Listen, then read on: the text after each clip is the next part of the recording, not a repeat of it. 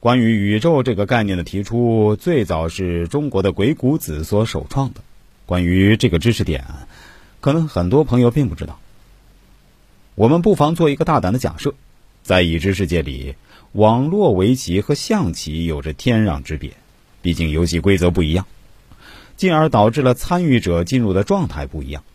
但是，所有的游戏设计都是基于一套模型和语言，比如 C 语言、Java 语言等。不管哪一种语言的基础因素都是零和一。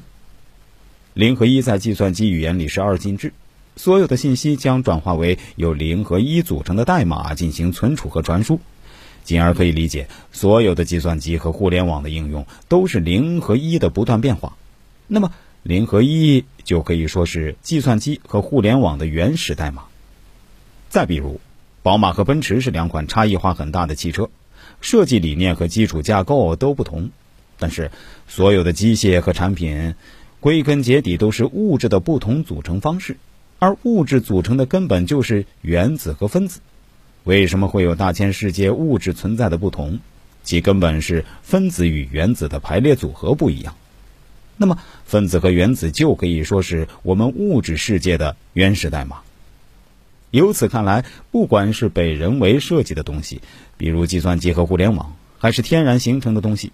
比如山河大地乃至宇宙万千，都是构成复杂变化的原始代码。进而，原始代码的变化原则就是运行规律。那么，时空的原始代码是什么呢？又是谁发现了这组原始代码呢？在战国时期，《鬼谷子》一书中早就有“上下四方曰宇，往古来今曰宙”之说。这里的“宇”和“宙”，就是空间和时间的概念。《说文解字》里面讲到：“宙，周瑜所及父也。类比木生条件芽以知根，覆盖一切可以生长与延展。一个自然物体的开始、成长与发展，称之为宙，引申为时间。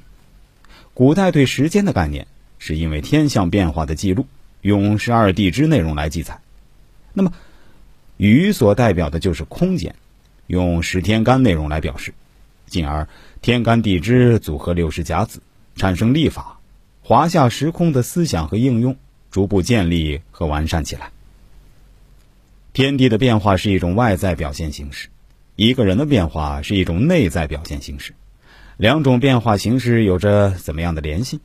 于是，华夏文明的思想开始从研究天文到研究个人的过渡，形成了早期关于命运探索的蓝本。另外，如果大家也想找我帮您看一下、测一测呢，方法非常简单，您可以加我的 QQ 号五二八五零九三七三，这是一个九位数的 QQ 号，大家听清楚了没？我再说一遍，五二八五零九三七三。为什么说是鬼谷子把这本？起初混沌状态下的学问加以提纯，从而可以让他登上大雅之堂呢。关于咒文化的探索，进阶到个人本身就是命理学；而关于语文化的探索，进阶到个人本身就是风水学。关于风水学的内容，我们在本次分享过程中会穿插涉及，主要详细讲解关于命理学的内容。当然，这些理论基础都是来自鬼谷子的思想。请大家永远不要忘记，鬼谷子就是中国命理学的祖师爷。我们所有的理论体系都是来自鬼谷子，所以我下面讲述的内容，大家千万不要说我是跑题了哈。命理学，顾名思义就是研究人生的命运变化理论，在所呈现的变化中，往往起点是一切发展的源头。于是，建立以人出生时期为原点，结合变化规律推算一生吉凶祸福的学问应运而生。这就是老百姓口中的算命。在大众的思想里，算命与算卦往往混为一谈，实际差别很大。算命主要研究的是一个人的一生变化规律，包括婚姻、财富、健康等吉凶祸福，而算卦。主要研究的是一个事的前后发展规律，包括人物、地点、事件等好坏交替进程。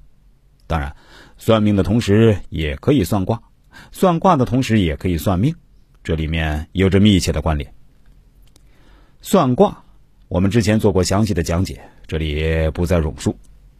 算命术有两种方式，一种是星象学，诸如紫微斗数和七正四余，以人的出生和与之相关的信息定义为不同的星星，通过不同星星之间的作用和变化来推演一生运势进程。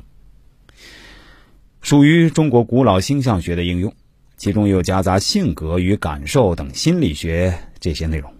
因涉猎内容繁杂众多，传播又非常隐秘，所以在中国大众中对其详闻甚少。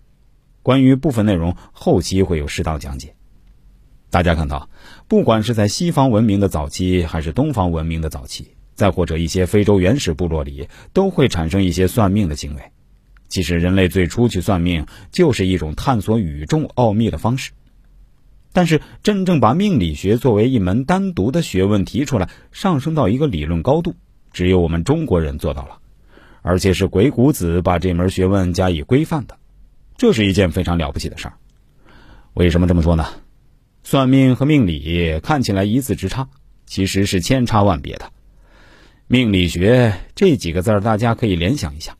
比如物理学、地理学、生理学，这些学问一旦加上一个“理”字，说明它就已经具有了非常深邃的思想。